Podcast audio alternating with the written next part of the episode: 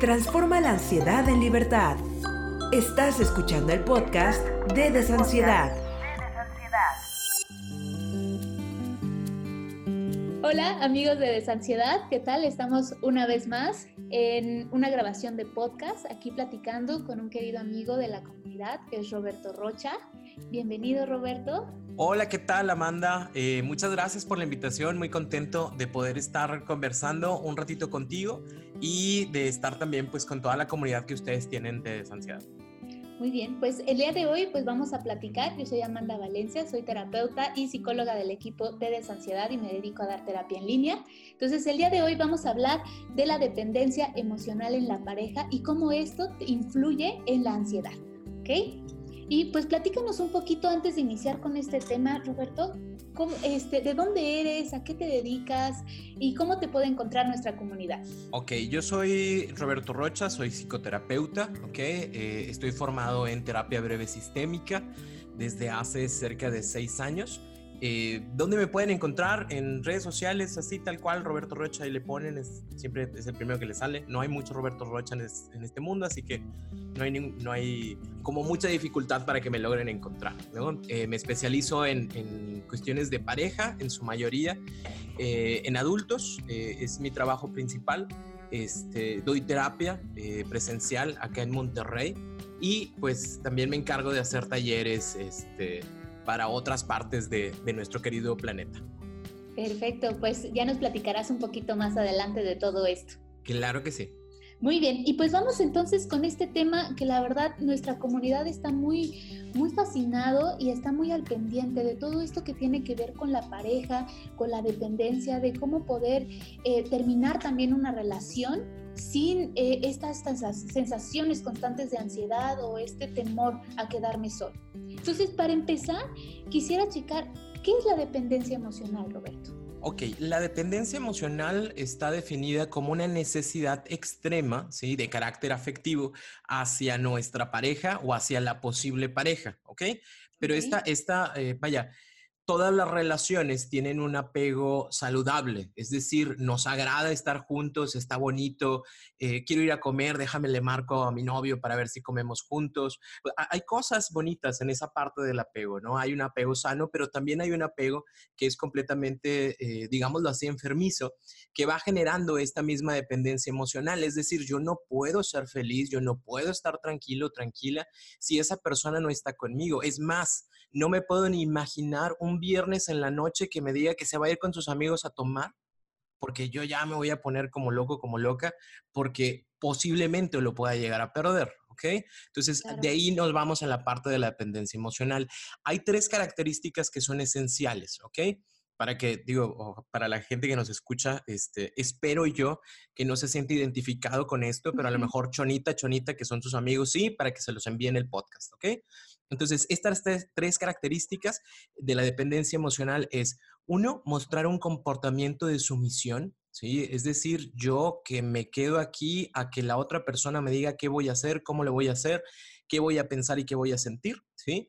Dos, tener pensamientos intrusivos sobre, sobre la pareja, es decir, una angustia sobre la posibilidad de una ruptura, es decir, cada cosa que está sucediendo pudiese terminar en una ruptura si yo digo que no quiero ir a un, lugar, no, pues es que ya me va a terminar esta persona, mejor no le digo. Si yo quiero este, hacer algo diferente a lo que esta persona está pensando, pues no, no, mejor lo hago porque si no se va a ir, ¿sí? Y el tercero es un sentimiento intenso de miedo al abandono. Es decir, constantemente estoy pensando que cualquier situación puede provocar que la otra persona me deje, ¿sí? Se fue a los tacos, y no ha regresado, normalmente a los tacos te tardas 15 minutos y ya van 20, de seguro se puso a platicar con alguien más o de seguro ah, yo ya lo vi que estaba en el conectado, pero no está platicando conmigo, entonces está hablando con alguien más. Y si está hablando con alguien más, ese alguien más le va a gustar más y al gustarle más me va, me va a abandonar y voy a regresar a esta parte de la soledad que no quiero. ¿sí? Entonces, eh, eh, espero que lo, lo, al escucharlo se vayan dando cuenta de que una persona con dependencia emocional es una persona que sufre mucho y que sufre constantemente. ¿Por qué? Porque todo el asunto está dentro de su cabecita que le está diciendo que va a perder a la otra persona en cualquier momento, ¿no? Entonces, si esto no te causa ansiedad, no sé qué otra cosa te lo pueda causar, ¿sí? O es un constante estarte repitiendo este tipo de situaciones. Claro, porque aparte no te muestras auténtico, ¿no? Con la otra persona. Eh, a, ver, ¿por qué? Pues porque al momento en que tú no, no eres tú, ¿no? Entonces estás ocultando, estás ocultando sentimientos, estás ocultando tu, tu, persona. Entonces eso también te puede generar ansiedad y como tú decías, no me muestro totalmente cómo estoy, no le puedo decir a la otra persona qué pienso, qué no quiero, qué sí quiero, por miedo a que me deje. Claro, Amanda, fíjate, lo dijiste súper bien, es, es, cierto, o sea, la persona se mantiene en un diálogo interno constante de qué es lo que debo decir y qué es lo que no debo decir y no me veré muy mal, lo digo, no lo digo, me quedo, no me quedo. Y entonces e, ese gran diálogo constante interno tan repetitivo va generando en las personas que puedan caer en situaciones de ansiedad. ¿ok? Sí. Eh, obviamente, digo, la dependencia emocional en sí misma ya es un gran problema. Entonces, si vamos generando esto, eh, digo, conozco casos, y me imagino que tú también, eh, que no es una cuestión de, fueron dos meses, o sea, no, casos de años que han estado pensando constantemente este tipo de situaciones y que no saben salir de esta situación y que a lo mejor ya llevan 10 años en esta dependencia emocional en donde los dos hacen un match perfecto. ¿Por qué? Porque pues obviamente uno de ellos se siente eh, pues se siente alabado, súper querido y, pues las cosas se hacen como exactamente esa persona dice y la otra persona que está ahí de sumisa, ¿no? Entonces, pareciera que hacen, pareciera que hacen un match perfecto positivo, pero la verdad es que es una de las cosas más, eh, que generan más sufrimiento en las personas. Así es, sí, porque justamente, pues como te decía, no te muestras completamente hacia la otra persona e incluso no le puedes decir cuáles son tus miedos. De, oye, me puedo sentar contigo y decirte, ¿sabes qué? Tengo miedo a, que me rechaces, tengo miedo a que me abandones. Entonces, este diálogo interno que voy teniendo cada vez se hace más grande y entonces le voy diciendo que sí a todo lo que quiere para quedarme en la relación y, como tú decías, no estar solo. E, es correcto, porque fíjate qué, interesante es que la idea de, de, toda relación o de toda buena relación es que tengamos esa apertura, ¿ok? No está mal si tú con tu pareja hay ciertas cosas o situaciones que no te hilan, que no te gustan, ¿sí? Es decir, bueno, hoy estoy viendo que en mi trabajo mi pareja este, pues está teniendo mucho contacto con una persona y que los fines de semana pues también se juntan y que el domingo en la mañana ya no nos vimos porque fue con esta persona ayudarle a hacer gorditas de harina, lo que tú quieras. Eh, es, es, válido, o sea, es válido que tú te sientes con tu pareja y le digas, oye, ¿sabes qué? Es que creo que estás pasando mucho tiempo y, no sé, me siento extraño, me siento excluido y quiero platicarlo contigo porque a lo mejor y soy yo y mi mentecita que se lo está imaginando o a lo mejor y está pasando algo y no lo sabemos. Una persona con dependencia emocional no tiene esa capacidad. Bueno, obviamente la tiene, mas no la utiliza por ese temor de perder a la otra persona. Entonces, en una relación sana, lo que debería de existir es esa apertura de los dos para poder sentarnos y decir, bueno, esto me gusta, esto no me gusta, esto me parece, oye, a lo mejor yo me equivoco, pero sucede esto, me siento así. Eh, eso, como bien dijiste, nos permite ser auténticos y también permite que la otra persona sepa quién soy, cómo me siento, qué me gusta, qué no me gusta y podamos ir construyendo algo en conjunto. De no ser así, pues pudiéramos caer en esta situación de dependencia en donde no somos auténticos, en donde nos quedamos callados o lo que decimos siempre tiene que ver con esta situación de abandono. Y fíjate que lo, más interesante de todo esto, y que es lo que revisamos nosotros acá en terapia breve sistémica, es que precisamente este miedo de que la otra persona no me abandone genera acciones para que la otra persona me abandone. pregúntale a cualquier persona que haya sufrido dependencia emocional, este, ¿cuántas de ellas, cuántas de estas personas se han quedado con, con ese objeto amado? Y ninguna, ¿sí? Ninguna. ¿Por qué? Porque siempre hay esta situación en donde la otra persona se fuga o dice, ya no quiero esto, ya, ya, ya, no, ya no me siento a gusto, no me siento tranquilo, que constantemente me estés preguntando, ¿y me amas? ¿Y me quieres? ¿Verdad que no me vas a dejar por tu compañera de sexto B que se sienta en la, en la fila número cuatro? O sea, sí me explico, hay un momento en donde la gente se, se, eh, truena con este tipo de situaciones y genera la ruptura. De tanto temor de no perderte, te pierdo. Claro, porque aparte la otra persona se puede llegar a, sentir asfixiado. Sí, sí, sí. Digo, hay personas, lamentablemente, que, que, inconscientemente, lo quiero pensar así, gozan de, de, ese, de ese servicio que la otra persona le ofrece, ¿no? De, de ese de ese celo, de esa duda de que no la voy a dejar. Entonces, obviamente se crece esa persona en su ego y lo, disfruta. Quiero pensarlo inconscientemente, y lo vuelvo a mencionar, porque pues no es algo sano, obviamente, el, hecho de que disfrutes que la otra persona te ruegue, te busque, ¿no? Pero, pero todos conocemos a alguien que siempre en la fiesta te platica, o, a lo mejor espero que nada más yo y que mis relaciones este, de amistades sean muy malas, que llegue y te dice, sí, pues es que me está rogando Juanita, ¿Te acuerdas de Juanita? Lleva cinco años rogándome y en algún momento, pues le voy a decir que sí, pero pues mientras que le sigue y que le sigue y que le siga.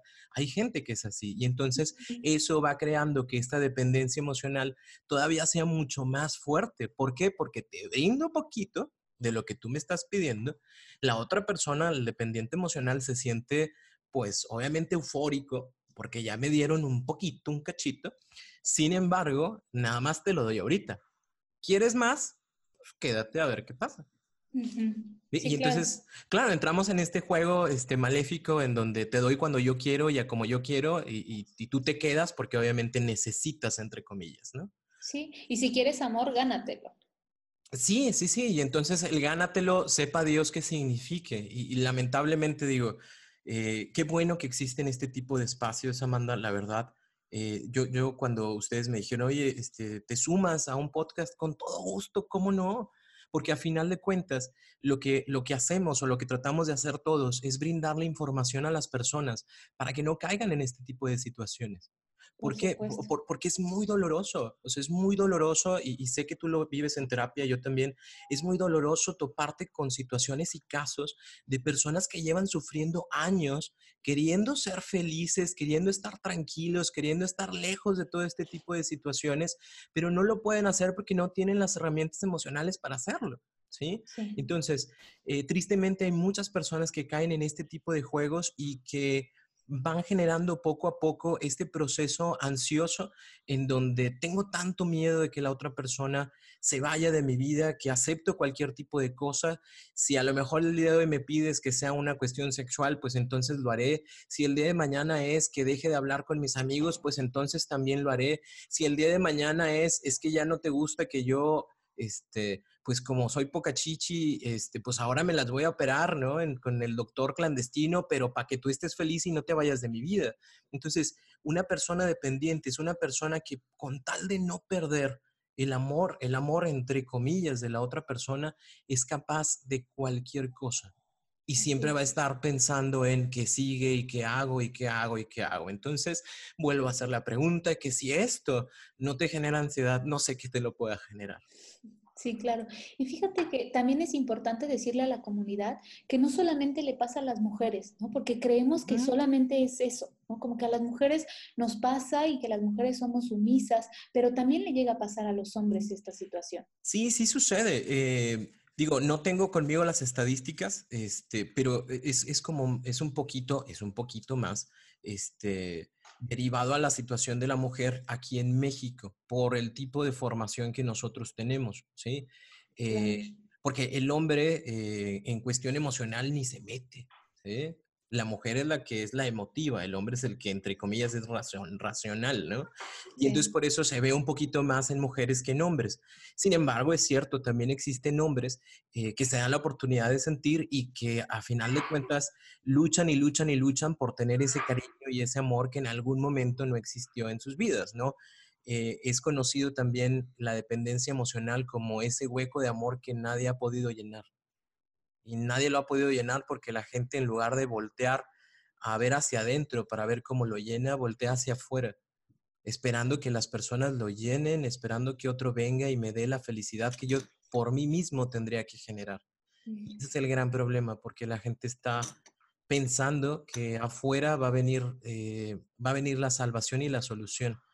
Y, y no. ¿sí? ¿Por qué? Porque siempre que pienso eso, estoy generando una dependencia a los demás a que me resuelvan Entonces, la idea es que lo hagas hacia adentro, eh, que si tienes la oportunidad, digo, e, este tipo de espacios son bastante buenos para que reflexiones un poco, pero obviamente la invitación para todas las personas que nos escuchan es, es vayan a terapia, les va a servir muchísimo, porque eso les va a ayudar bastante a que se den la oportunidad de encontrar una salida a este tipo de situaciones y que no caigan en situaciones de, eh, de ansiedad, ¿sí? Una ansiedad este, incluso diagnosticada que, que, que, ya nos lleve a otro tipo de situaciones. Entonces, la recomendación siempre va a ser esa, que vayan a terapia. Sí, por favor, que vayan todos a terapia, ya sea presencial o en línea, pero que estén en este proceso maravilloso para conocerse. Donde sea, pero vayan. Así es. Oye, Roberto, y fíjate, eh, una de las cosas que, que, vemos también nosotros mucho en desansiedad es cómo le puedo hacer, ya que me di cuenta de que ya no quiero estar en una relación de pareja, ¿cómo me puedo salir de esta?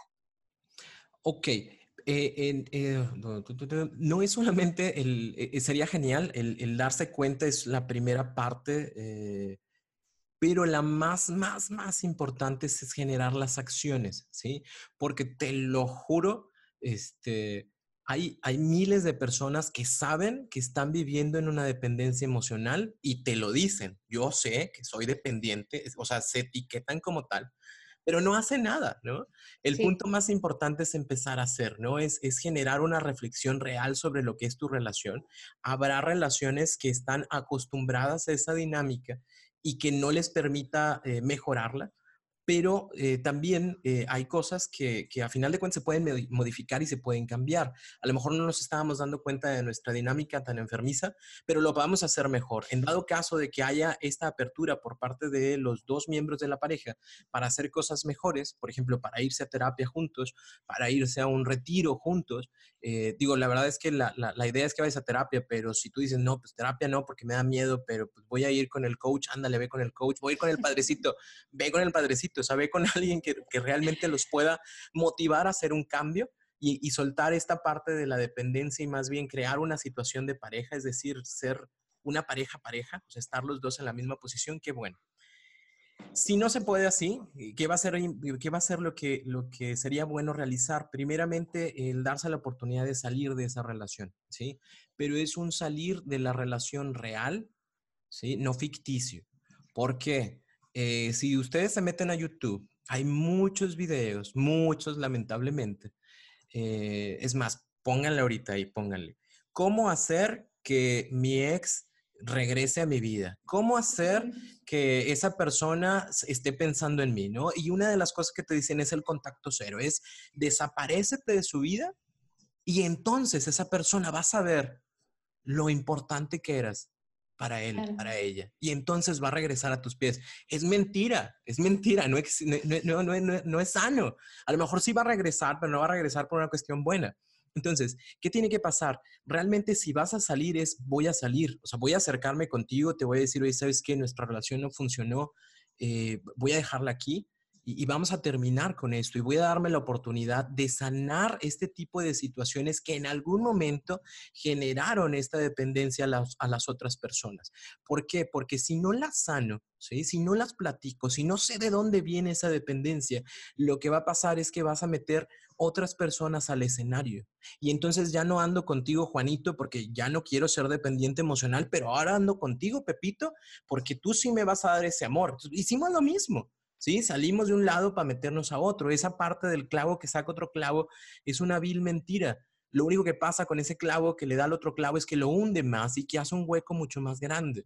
¿Sí? Entonces, ¿qué tendría que pasar? Darme la oportunidad de estar conmigo, de darme esa reflexión personal de dónde viene esa dependencia. Digo, es, es un tema todavía mucho más profundo, porque a veces esa dependencia, que no lo vamos a tocar aquí porque no nos va a, a dar el podcast, pero a veces la dependencia viene también de, la forma en la que nos relacionamos en familia.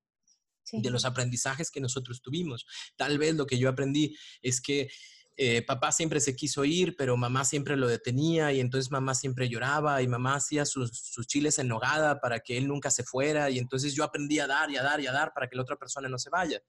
No sé de dónde venga tu dependencia emocional. Eso es algo que vas a descubrir en terapia y que va a ser genial cuando lo encuentres. ¿Por qué? Porque eso mismo va a hacer que tus relaciones del futuro ya no estén situadas en esta, en, este, en esta trama, sino más bien que tus relaciones del futuro estén situadas en la libertad, en la libertad de dos personas que no vienen a depender del otro, sino que más bien vienen a compartir con el otro la felicidad que yo ya traigo la tranquilidad que yo ya traigo, los proyectos que yo ya traigo. ¿sí? vengo contigo para compartir, no vengo contigo para depender. Entonces, si tienes que salir, eh, amárrate todo lo que tengas que amarrarte, acompañado o acompañada. Esa, esa parte va a ser bien importante. Una persona, y digo, no quiero minorizar su capacidad, pero una persona en una dependencia emocional necesita, ahí sí, necesita de alguien que le ayude a salir porque por, por sí solito su propia, propia idea a la cual está acostumbrado, acostumbrada, la va a volver a hacer caer en lo mismo. Entonces, bien importante el dejarse acompañar, bien importante el ir creando actividades. ¿Por qué? Porque el día de mañana ya no voy a estar con Juanito, ¿sí? Pero con Juanito me la pasaba el fin de semana completo, desde el viernes hasta el domingo en la noche, o sea, completito. ¿Qué es lo que va a suceder el próximo domingo cuando Juanito no esté? Pues te vas a poner sumamente triste, ¿sí? Este, y te aseguro que le vas a marcar. Claro. Sí, o sea, de perdido para decir, oye, este, es que juega no sé quién, entonces, pues no sé si quieras ver el juego juntos, ¿no? O es que pues yo tengo Netflix y pues no sé si quieras ver una película, porque los domingos hacíamos eso. Entonces, bien importante que generes actividades que te den la oportunidad de estar eh, conectada contigo misma, contigo mismo, este, y sobre todo el hecho de ir limpiando tus ah, pensamientos, ¿sí? Es decir, tus pensamientos, eh, eh, a lo mejor no estamos muy acostumbrados a eso, pero eh, son de nosotros. Nosotros, hay cosas que están en nuestra mente que nosotros no las podemos controlar pero hay muchas otras cosas que sí son parte de nosotros y que nosotros podemos decir, oye, sabes que esto no es un momento para pensar en eso, dame la me doy la oportunidad de salir, de hacer otra cosa, de enfocarme en otra situación para no estar en esa situación, porque mientras más le dé peso e importancia a este tema, mucho más va a ser la probabilidad de que yo vuelva a caerle, eh, caer, a hablarle al Brian para decirle, Brian, te extraño, quiero estar contigo. ¿Sí? Fue una estupidez, no es cierto eso de que no quería estar contigo. No, no es cierto, quiero estar ahí. Sí, sí, me explico, Amanda. Sí, sí, sí, claro. Y que fíjate que estos, estos pensamientos que tú hablas, nosotros les enseñamos a la comunidad de justamente saca esos pensamientos de tu sistema, ¿no? Porque si te los quedas, entonces van a hacerse más y más y más grandes. Entonces nosotros les enseñamos a escribirlos, a actuarlos, a, a que el cuerpo se exprese para que salgan del sistema y no se queden ni se conviertan en un monstruo.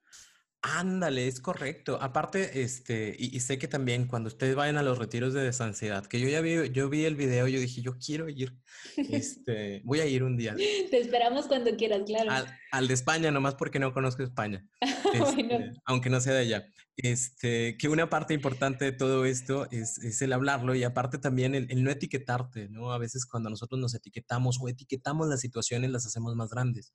Decía una vez una persona en alguna de las preguntas que, que hacen en las redes sociales, decía, Roberto, ¿cómo olvido al amor de mi vida?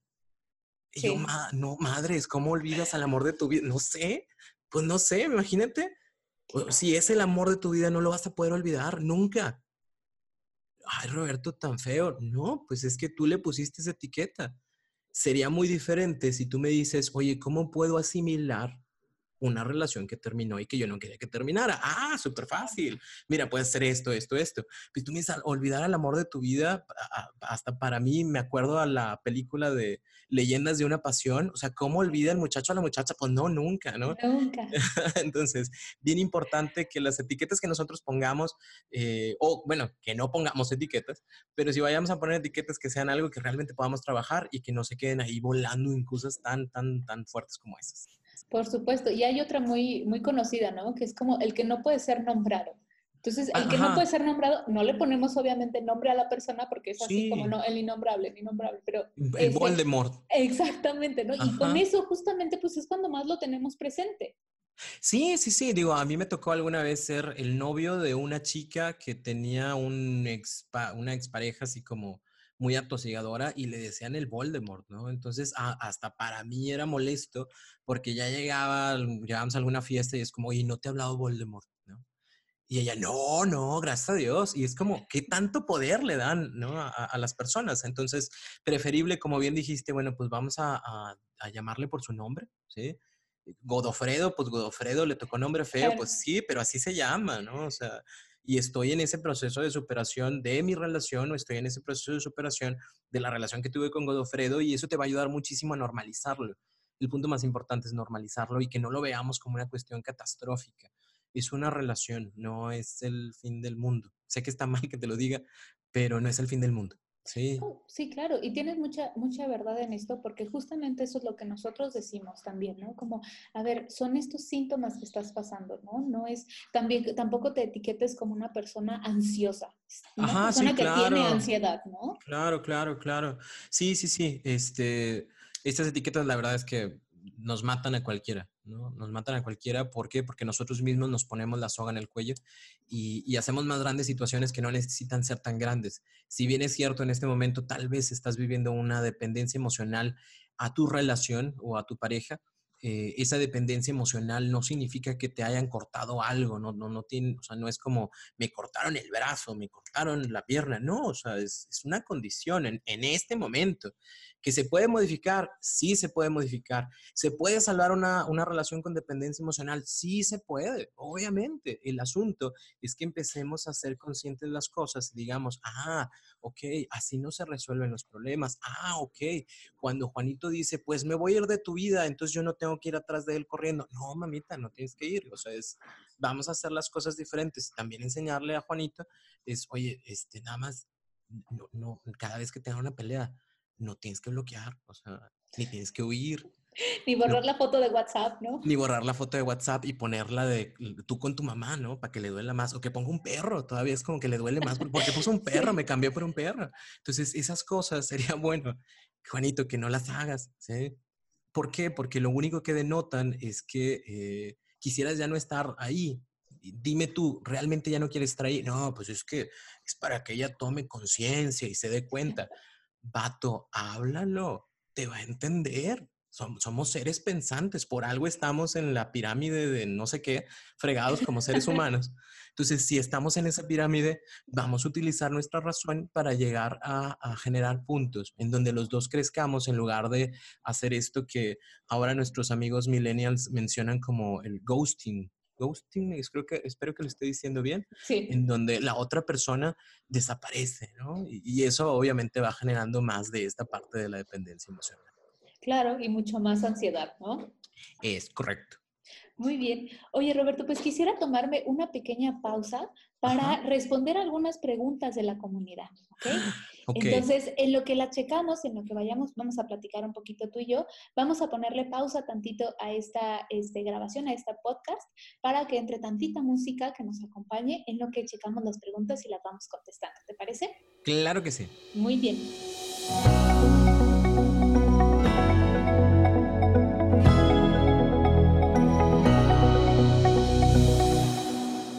Vez, amigos de Desansiedad, aquí estamos nuevamente después de esta pequeña pausa para contestar algunas preguntas que nos han dejado en Instagram.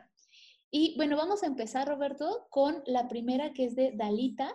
Y ella nos pregunta, ¿es normal sentir ansiedad mientras estoy en pareja? No. Tengo que responder grande, ¿verdad? No, no es normal. Dalita, Alita, ¿verdad? Dalita. Dalita, no es normal el sentir ansiedad cuando estás con tu pareja. Tendríamos que tener, eh, bueno, vaya, realmente podemos tener muchas emociones cuando estamos con nuestra pareja. O sea, puedes estar enojado, puedes estar contento, puedes estar feliz, puedes estar este, temeroso porque están viendo una película de, miedo, lo que tú quieras, ¿no? Pero no, no es normal sentir ansiedad, tendríamos que sentirnos tranquilos.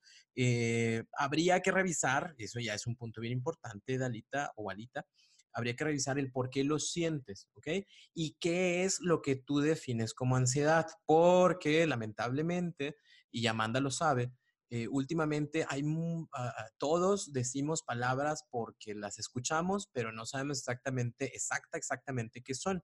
Entonces, a mí me ha tocado ver a, eh, tener mucha gente acá en terapia que dices, tengo ansiedad, ¿no? ¿Y por qué tienes ansiedad? Ah, no, pues es que me, me, me preocupo mucho. Ah, ok, te preocupas mucho. Gracias a Dios no tienes ansiedad. Tienes una preocupación, a lo mejor excesiva, que esa la podemos modificar así, así, así, así. Entonces, va a ser bien importante, Dalita, que te acerques con un terapeuta eh, y que, eh, o que bien, bien, que tú vayas definiendo qué es lo que sientes, porque a lo mejor te sientes incómoda, a lo mejor no te gusta que salga con sus amigos y a lo mejor tiene una razón específica, porque a lo mejor sus amigos tienen este, una muy mala fama y entonces cada vez que sale con los amigos, tú tienes este tipo de sensaciones, ¿no? Tal vez de preocupación, tal vez de ansia, ¿cierto? O, tal vez de miedo y es importante que lo aprendas a expresar. ¿sí? Como decíamos desde hace bastante ratito en este podcast, lo más importante es que lo hables, ¿ok? ¿Para qué? Para que entonces nosotros, tú, tú sepas, tu pareja también sepa, qué es lo que realmente te causa el estar eh, en cierta situación con tu pareja. Muy bien. Oye, y este, eh, Maki nos pregunta, ¿por qué dependemos del bienestar de otros para sentirnos bien? Maki, no dependemos del bienestar de nadie para sentirnos bien.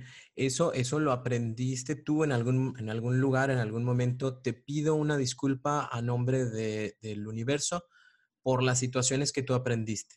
Así no va, ¿ok? Nosotros tendríamos que sentirnos a gusto por nosotros mismos, ¿sí? Los, lo de los demás influye, obviamente, pero no determina. Es decir, si en este momento tengo a alguien en mi vida que me ama y que me cuida, qué bien. Está padre, está bonito, recíbelo. Pero si en este momento no tengo a alguien, también está bien padre, porque me obviamente me tengo a mí, me disfruto a mí, hago mis cosas por mí, en a mi tiempo, a mi forma y a mi manera. Entonces, hay que cambiar este tipo de pensamiento. ¿Por qué? Porque si no lo cambiamos, Maki, lo único que va a suceder es que siempre vamos a estar pensando que necesito de otra persona para yo poder estar bien y no voy a disfrutar de mis propios logros si no está nadie alrededor de mí para que me los aplaude. ¿Ok? Así es. Oye, y la última pregunta que tenemos de Instagram es de Ort. Ella nos pregunta, ¿cómo es que yo puedo dejar a una persona sin culpa de que le llegue a pasar algo? Ok, quiero pensar que la otra persona, Or, te está diciendo, es que si tú te vas de mi vida, yo no sé qué va a pasar conmigo y algo me voy a hacer y entonces va a ser tu culpa y ojalá que cuando vayas tú a mi velorio, todos sepan que fue por ti, que... Ok. Hay dos situaciones. Eh, hay personas que única y exclusivamente lo hacen como un chantaje emocional, ¿ok? Porque ya saben, ya saben eh, leer tu, rostro y entonces denotan que mientras más dicen este tipo de cosas, la otra persona más se angustia de su rostro y dice, no, pues me quedo. Entonces, por eso lo uso y lo uso y lo uso cada vez que tú te quieres ir, ¿ok? Eh, pero también, obviamente, hay personas que lo dicen de una forma real, ¿ok? Y en esta manera y de esta forma, creo que lo más importante es eh, acercarlo a, una cuestión terapéutica, eso obviamente sería lo mejor. Eh, si no puedo acercarlo a una cuestión terapéutica, sí sería bueno que yo lo hablara al menos con sus amigos o que lo hablara con sus familiares para decirle, oye, ¿sabes qué? Eh, yo quiero terminar esta relación, esta persona está mencionando este tipo de cosas. Yo no sé si realmente lo quiera o no lo quiera hacer o lo esté haciendo como un chantaje, pero yo también a mi manera de eh, curarme en salud lo quiero compartir contigo para que estén al pendiente de esa persona. ¿sí? Pero también habrá que entender que la otra persona es responsable de lo que haga y deje de hacer, no es mi responsabilidad. Me, va a doler mucho, obviamente, que ese tipo de cosas sucedan, pero sin embargo no es, no es mi culpa. Hace, hace, hace algunos años eh, eh, hubo una persona que este, me compartió, una amistad que me compartió que su pareja eh, hacía este tipo de, cosas, ¿no? Siempre se enojaba y decía, ya me voy a ir de tu vida y ahora sí vas a ser feliz y me voy a morir para que ahora sí ya tú seas feliz con alguien más y, ese tipo de cosas, ¿no? Bastante, bastante fuertes. Eh, y una noche, eh, literal, el, chico andaba, andaba tomado, este, estaban en una fiesta, él quería que se fueran a otra fiesta, ella dice, no me voy a ir contigo por la forma en la que estás, ah, pues me voy a ir y, me voy a matar para que entonces ahora sí me extrañes, ¿no? Y, cosa de la vida, el muchacho este, arranca eh, y, pues literal, sí, o sea, sí chocó y sí se mató. Eh, me tocó hablar con esta chica este tiempo después y, me agradó, me agradó y me confortó muchísimo su respuesta. Y me dijo, mira Roberto, yo al principio me sentía muy culpable por lo que pasó, eh, pero también entendí que cada uno de nosotros toma una decisión en su vida, ¿no? Y, esa decisión es una decisión personal. E, él decidió irse y él decidió en, su propia eh, inteligencia el tomar un coche a la forma en la que estaba, ¿no? Eh, le deseo, o sea, deseo que donde esté esté bien, eh, pero sin embargo no es mi culpa, fue la decisión de la otra persona y no fue una decisión mía. ¿Por qué? Porque obviamente yo no le deseo o no le deseé que eso pasara. Eh, obviamente me duele que esa persona se haya ido, literal, que se haya ido. Sin embargo, yo no lo voy a tomar como una responsabilidad personal, puesto que la otra persona decidió que era lo que quería hacer. En esta vida cada persona decide. ¿sí? Y, no es mi responsabilidad. Simple y sencillamente es tu decisión y, lamentablemente a veces hay personas con herramientas eh, emocionales muy básicas que, les da la loquera y dicen, pues sí, déjame, lo hago y, punto, ¿no? O sea, choco o termino con mi vida o lo que sea. Eh, es una situación ya bastante personal, de una decisión personal, pero no tendría yo por qué sentirme culpable. Me siento afligido, me duele, obviamente es una situación difícil, y fuerte, pero no es mi responsabilidad. Así sea cualquier cosa. Así sea que lleguen y me digan, Roberto, es que, bueno, Roberto no. Eh, oye, es que me corté porque tú no estás conmigo, ¿no? Es que, eh, no sé, tengo este perrito y le voy a hacer daño porque tú no regresas. O sea, son situaciones que a lo mejor sonarán muy extrañas, pero suceden. Sí. Suceden. Entonces, es bien importante el hecho de que nosotros no nos metamos en, esa, en ese chantaje emocional. ¿Por qué? Porque cuando tú entras en un solo chantaje emocional, en uno, la otra persona ya tomó una medida y va a seguir utilizando chantajes para poder relacionarse contigo. Entonces es bien importante que cortemos eso de fondo eh, y digamos no, ¿sí? O sea, si tú lo quieres hacer, es asunto tuyo, hazlo, pero yo no voy a ceder a esta situación nada más por un chantaje. ¿Ok? O sea, tenemos que ser muy, muy claros con ese tipo de situaciones para que no se vaya presentando, porque si no, la otra persona aprende que a través de los chantajes, pues yo soy bien fácil y entonces ya me quedo porque ya me dijo que, que, no sé, que se iba a cambiar de equipo, que ahora en lugar de irle a la América le iba a ir a las Chivas, este, y como yo no quiero que pase eso, pues entonces me quedo. O sea, no, no se metan en ese tipo de situaciones, chicos, chicas, de verdad, no, no lo hagan. Eh, busquen siempre su tranquilidad y su felicidad. Claro, y creo que hay muchas claves aquí, ¿no? Como, como decías, libertad, responsabilidad, eh, límites, creo que es lo básico para poder tener una relación sana con una persona. Claro, claro, pero son cosas que tristemente, tristemente no nos enseñaron. Sí, eh, lamentablemente no todas las personas tuvimos, y me incluyo, no tuvimos así como las herramientas emocionales y relacionales como para decir, ah, mira, voy a hacer esto, voy a dejar de hacer esto, ah, esto es un chantaje, ah, en este momento hay que poner un límite, ah, mira, o sea, neta es que no, o sea, crecimos gracias a Dios porque, pues porque pudimos, ¿no? Y amamos a como, como pudimos, ¿no? Pero lo más importante es que nos acerquemos a, personas, a instituciones que puedan orientarnos en este tipo de temas para poder eh, generar una mejor relación con nosotros y obviamente una mejor relación con las otras personas, ¿no? Cuando la gente se da cuenta de lo que está haciendo, eh, modifica muchas cosas, ¿no? A mí me ha tocado, por ejemplo, acá en, en consulta, en consulta en terapia breve sistémica, hay una herramienta que se llama el invitado, el invitado especial, ¿no? Y ese invitado especial a veces es la pareja. Entonces es bien padre porque es como, bueno, vamos a invitar a tu pareja en la próxima sesión, ¿no? Y él sabe, esa persona sabe que es un invitado, o sea, eh, no es su terapia, ¿no? Y entonces cuando empiezas a platicar y te das cuenta de la dinámica que tienen entre ellos, me acuerdo mucho de un caso de un chico que hacía algo que se llaman este, mensajes de doble vínculo. No sé si la gente lo conozca, pero el mensaje de doble vínculo es aquel que te atrapa. Las, cualquier cosa que tú digas está mal, ¿no? Entonces, por ejemplo, yo pudiera o esa persona pudiera decir, es que eh, tú dime, o sea, o me quedo o me voy, ¿no? Si te quedas y contesta quédate, pues está mal porque yo no quería que te quedaras, pero si te digo que te vayas, estoy mal porque entonces ya te dije que te fueras. Entonces le encerraba tanto que cuando tú le dices, oye, pero ¿y te das cuenta que tú haces eso de los mensajes doble vínculo? Roberto, nunca lo había pensado. Y yo, pues sí, entonces, lo que haces es que ella se queda toda atolondrada porque no sabe qué hacer y por eso se queda callada. Y cuando se queda callada, tú le dices, ya ves, no sabes qué decir, te quedas toda callada. Imagínate cómo se siente. Claro. O no, pues bien mal. Pues sí. No, ya voy a dejar de hacer eso, ¿no?